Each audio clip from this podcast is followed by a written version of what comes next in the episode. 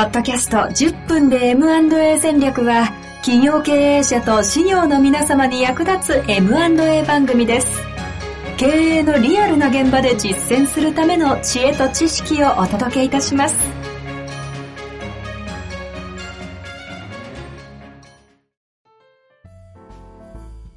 こんにちは、遠藤和樹です。白川正義の10分で M&A 戦略。白川さんよろしくお願いします。お願いします。さあ、ということで今日も行きたいと思いますが、今日はですね、質問と言いますか、あの、ええ。ちょっとお礼メールも来ておりますので、紹介したいなと思います。えー50代のシステムインテグレーターという職種の方の経営者のようですね。ええ。えー以前横浜の会社で携帯のブルブルモーターが友人が勤めていた会社ですとお伝えしたものです。はいはいはいはい。質問ではないのですが、えテうんール条項とてもすごく勉強になりましたのと、あ本も Amazon で注文いたしました。あ ありがとうございます。私は江戸時代から運営している葬儀社の社長をやっていましたが、いろいろとあり、ええ手放しております。うん。えー葬祭業専用の専門のシステムインテグレーターをやっております。ええしかし葬儀に関しては未だに幅広く関わっております。うん白川さんのこのポッドキャストを聞いてすごくためになっております。たまたま今、葬儀会館の MA に関わっていて、デューデリをやっていて、テール条項で詐欺があるとは驚きました。なるほど裏と。表の経理のチェック、ありがとうございます。はい。ありがとうございます。ええ嬉しいですね。テール条項の話をね、何回か、ずいぶん前か。もう1ヶ月ぐらい前なのかな？そうですね、あの、やってみましたね86回社長、詐欺まがいのテール条項が増えてますよ、というね。そうそうそうそう。あの、そちら聞いていただくとわかるんですが。え、本当にやってたら多分あんまりそこに問題意識がいくことがないので、あの、ね、お礼状いただいた方。もともとあれですよね、今の神奈川のっていうのは、あの、モーターの会社があって、インテルとかにもね、もう小型モーターを収めてたような非常に優秀な技術がある会社が、で、小規模のね。えーそうそうそう。えっ、と、そうそう。14人とか社員さんが、えっ、と、中期長の会社の大きさのカテゴリーでいけば、小規模企業に該当するようなね、うんそういうところが、非常に技術力がだから高かったんだけど、えーリーマンショックの煽りとかもいろいろあり、えー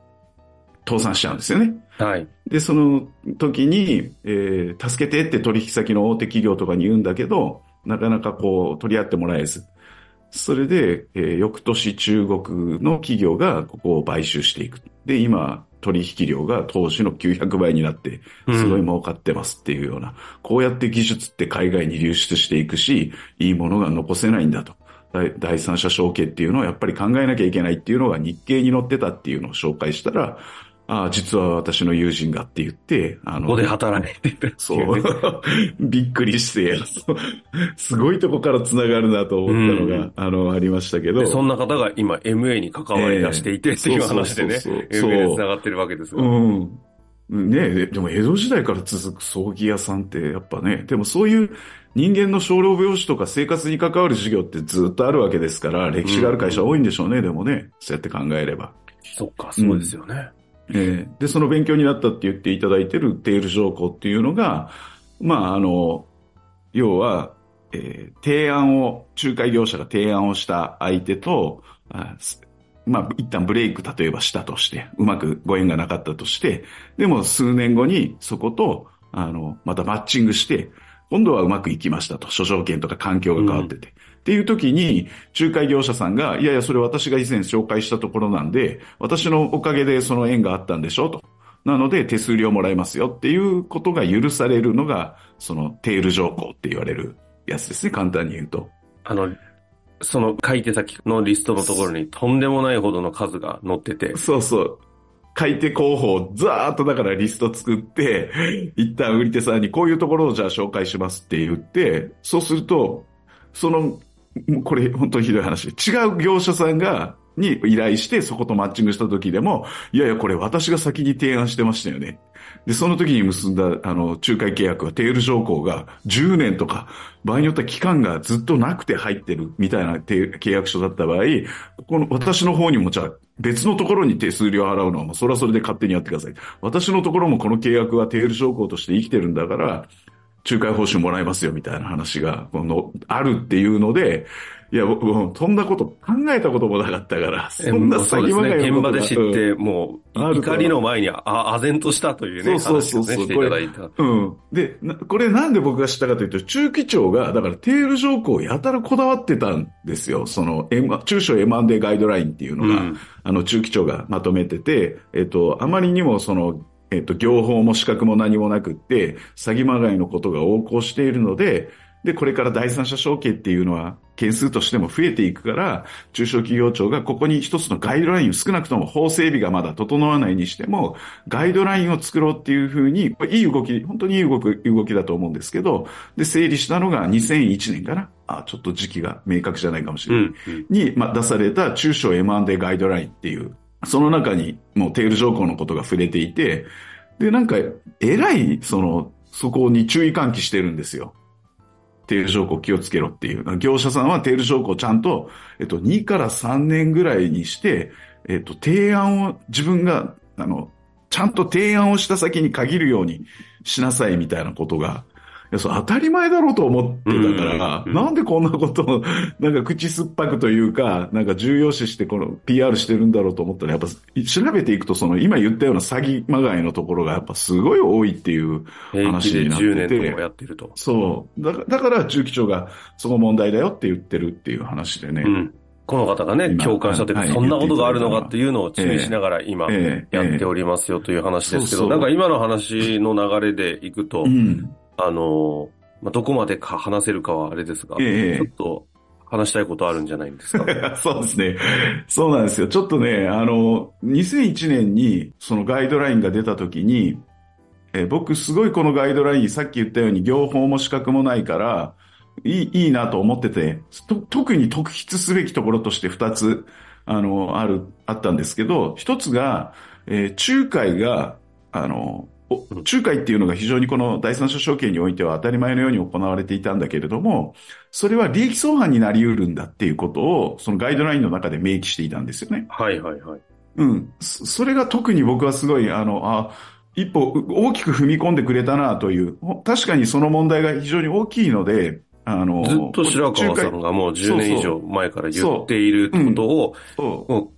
国としてって言い方ですかね。うん、そうなんですよ。大きな動きを、こうしかもね、その時に規制改革担担担当大臣だったあの、河野太郎さんが、ほうほうあの、うん、ぶら下がりのかなんかの時か国会答弁だったのかちょっと僕も記憶してないんですけど、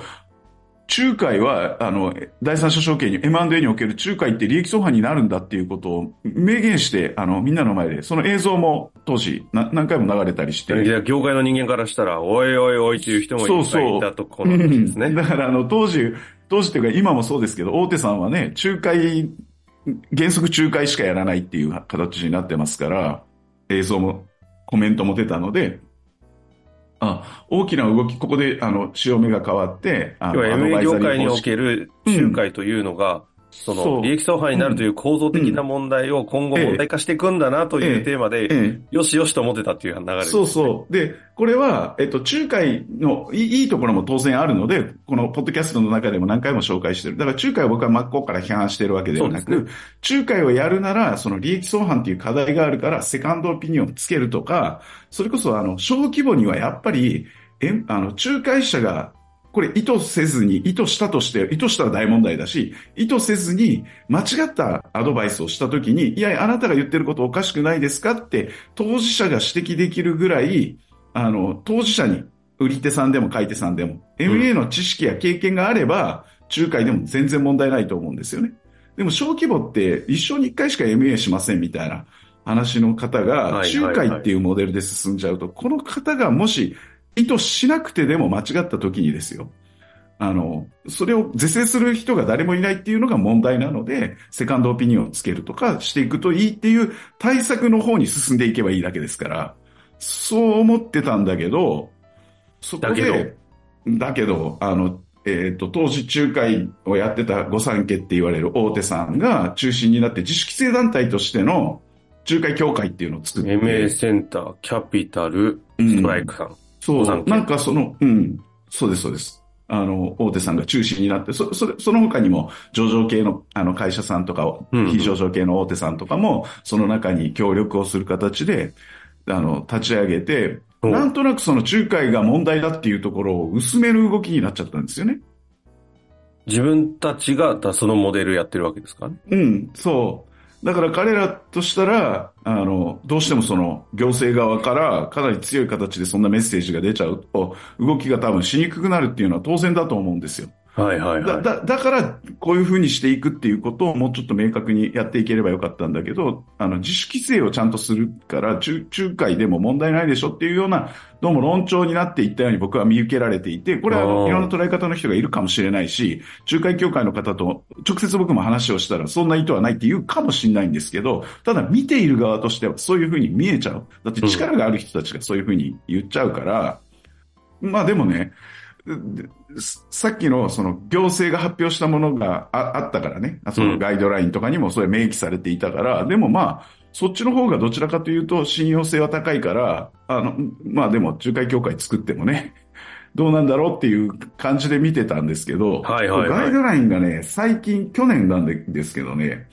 えっと、アップデートされたんですよ。第2版になったのかなそのガイドラインはどこが出したガイドライン、あ、中、中期庁が出してる中小 M&A ガイドライン。はいうん、2001年に出たものが、昨年2023年2年経った段階で一回アップデートされてるんですよ。どうもね、その仲介が利益相反になり得るっていうところの論調がね、すごいトーンダウンしてるように見えていうて。で、しかもね、その仲介協会がやる説明会が年明け、だから今年に入ってから1月にやるから、そこに参加しなさいっていうのをね、登録支援機関に伝達してるんですよね。ほうほうほうほう。なんかこれ僕おかしくないかと思ってて、この流れ見てて。あの、聞いていただいている方にもお気づきになった方いるかもしれないんですけど、あれっていう感じがすごいしてて、ここ、ものすごい疑問符が湧いてるんですよね。うん、うん。うん、ちょっともうちょっとこの辺の動きを僕ちゃんとこう確認はしていきたいんですけど、あんまりね、よく分かってないのにここであんあんまり突っ込んだ話をしすぎると、あの、良くないかもしれないので、うん。もうちょっと状況を確認してからとは思ってるんですけど。え、すごい気に私があまりにちょっと分かってなすぎるんですけど、うんその、今回、ご500、その人たちをいっぱい集、んうん声かけたっていうのは、ええそのガイドラインの説明を中期長がしていく上で、えっとですね、中期長、ガイドラインの説明をしていく上でじゃなくて、ガイドラインはガイドラインでアップデートしでました。出たんですよね。昨年。うんそ。の中に、えっ、と、仲介って利益相反になり得るよっていうことの論調が2001年に出た時よりもすごくトーンダウンしてるように僕は感じてる。で、同時に、えっ、と、登録支援機関制度っていうのを中小企業庁 M&A の始めてますんで、はいはいはい、はい。その人たちに登録してる人たちが約2700ぐらいだったかな？いるんですけど、僕、うちにも来たんですけど、うんその、えっ、と、仲介協会の会員募集の説明会が、をやるから、1月に、仲介協会が。そこに参加することをお勧めするっていうようなメールが全県に流れてるんですよ。まあ、ただそこでどういう会員、か会員に対してどんな話するかとかまだちょっと分かってないし、あ、もうそれは終わってて、500名ぐらいがどうも都内で開催されて、うん参あの参加しましたっていうのも記事になってたんで。あえて濁してくださってるのに、ちょっと聞いちゃってるんですけど、えええっと、そこでのえ違和感というのは、うん。要は、えっと、利益相反になるから注意しなさいっていう注意喚起を中期長がしたことに対して僕は非常に好意的に思ってたわけですよね。そうですよね。で、うん。それで業界自体が、あの、本当に中小企業にとっていいものになるといいなと思ってたんですよ。全体的に。そ、それは後押ししてくれてる。さすが中期長だなと思ってるところがあったんだけど、どうもそれが数年経ってその論調をどうもどんどんさ。せつつ、そこの逆、させるどころかどちらかというと、中、え仲介協会の、に、の、あの、後押しをね、逆にしてるように見受けられる。ああ、なるほど。んそういうや、そういうんなかったんじゃないの？という気がすごいしてるわなけですよ。るほど。なで、うんそれはなぜかっていうのはあるわけですね。そうそう。でね、まあ、だかだから、だから自主規制をややるんだっていう団体なんだから、仲介についてちゃんと勉強しないといけないから、業者さんも、支援者もね、うんうんそこに行きなさいっていう話とかならまだいいんだけど、でもね、仲介が利益相反するっていうのは構造上の課題であってね、これいくら自主規制してもどうにもなんない問題だと僕は思なるほど、ってるんですよ。なるほど。うん。でも自主規制って、やらな、やらないわけにはいかないわけだから、ん仲介自体は、あの、上場会社とか特にね、だって業績上げていかない限りは、上場会社の宿命でね、ちゃんとあの、利益配当していくっていうのがミッションでしょうから、株主に対して。すべての自由を認めようとすると矛盾があるので、平等を持ち出してきたにちょっと近しい構造みたいな話で そう、おっしゃる通りですね。そこですごい哲学的な話になっていくから。うん。だからあの。えっと、倫理規定とかもね、ネット上にも上がってるんで、もし興味がある方は見ていただくとわかるんですけど、やっぱりはいどうしてもパラドックス、あの、自己矛盾が生じる。ああ。うん。ことですね、今うん。こっちを立てればこっちが立たずっていうのが利益相反でしょだって。うん。で、で依頼者の利益の最大化を図ろうとすると、あの、公平性は担保できないわけですから。うんうん公平という立場を維持しようと思うと、依頼者の利益の最大化はできなくなるっていうのが、その利益相反の元々の根源的な課題、構造上の課題ですから、これはいくら自主規制しよう、自主規制しようと思ったら、じゃあ何もしませんっていう話になっちゃうんじゃないかっていうね。うん極端に言うとね、そうなっちゃいますね。いや、そういうことが、いや、あの、リスナーの方もね、大変失礼いたしました。10分超えて私がちょっと、すいませんうんちょっと分かりきらなかったんでね、何回も、あの、同じとこ聞いてしまったんですけども、ええまあ、という形で、こう、MA 業界のね、その、今の状態も共有していくというのが、この番組の趣旨も一つありますので、ええ問題提起があったけども、トーンダウンして、またちょっと別の動きとして、こう推奨されてしまっているような気がするので、うん。今後もね、こういった問題意識共有していきながらいきたいと思いますんで、ですねなんかね、はい思うところある方いらっしゃいまそうそう、もし。反論がある方もぜひ、またあの、僕も知らないだけのことはたくさんあると思うんで教えていただきたいなと思います。はい。質問をお待ちしておりますので、一緒に勉強していきたいなと思っております。ということで終わりましょう。ありがとうございました。ありがとうございました。本日の番組はいかがでしたか？この番組では白川正義の質問を受け付けております。番組内の URL からアクセスして質問フォームにご入力ください。たくさんのご質問お待ちしております。